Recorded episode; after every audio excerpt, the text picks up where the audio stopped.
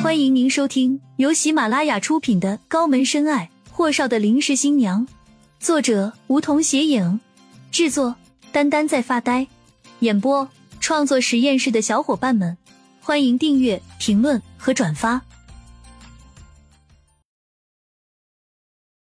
第十六集，你受伤了。其实顾青青从下车到进大门都在时不时打量四下，还好。没有碰见认识的同学和老师，也没人关注他从哪里来，一直以优秀生存在了四年，快毕业了，绝不能给自己抹了黑。被人利用，被顾家赶出家门的事情，在他没有找到工作前，他真的不想让阿妈和秦简知道。顾青青刚一进宿舍，见大家都在收拾东西，顾青青拧眉：“你们这是都找到工作了吗？”呀，老六。你这死妮子上哪儿了？电话都关机了，你还不知道吧？教务处发通知了，让我们明天就离校。学校要装修宿舍了。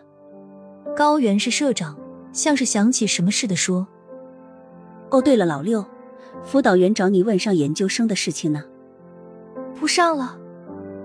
顾青青有气无力的回了句。小叶眼尖的便看见了顾青青的腿。呀。青青，你受伤了。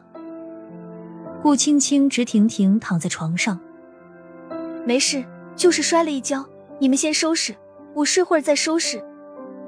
他真的是又困又饿，房子、工作都没着落，搬哪里去呢？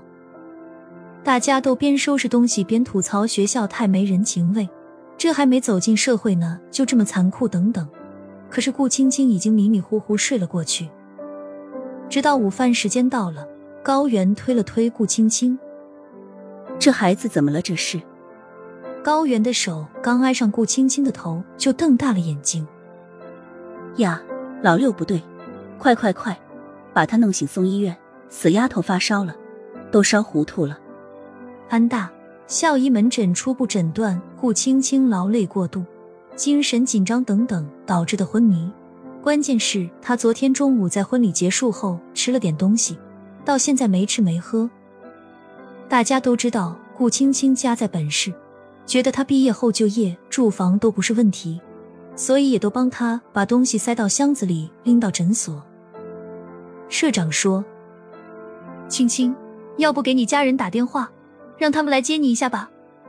看你这么虚弱。”顾青青挂了两瓶点滴后，感觉好多了。总算捡回了条小命儿，医生都说了，多亏发现的早，不然就休克了。顾青青好想问问他们几个外地的找好房子里吗？让他先挤两天。可是这样一来，他就得对他们说他现在无家可归的事情。依照舍友们的个性，不问出个所以然是不罢休的。可他又该怎么说呢？说自己被亲生父母和哥哥妹妹赶出家门，这样荒唐的行为谁信？可这个世道，有人为了权力和欲望，他真的就做出了那样的事情。他顾青青就是这样的一个悲剧。这已经是顾家为了家族利益第二次放弃他了。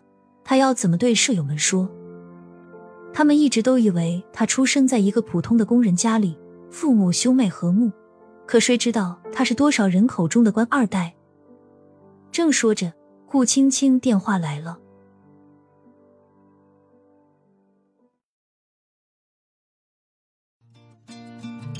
本集已播讲完毕，还没听够吧？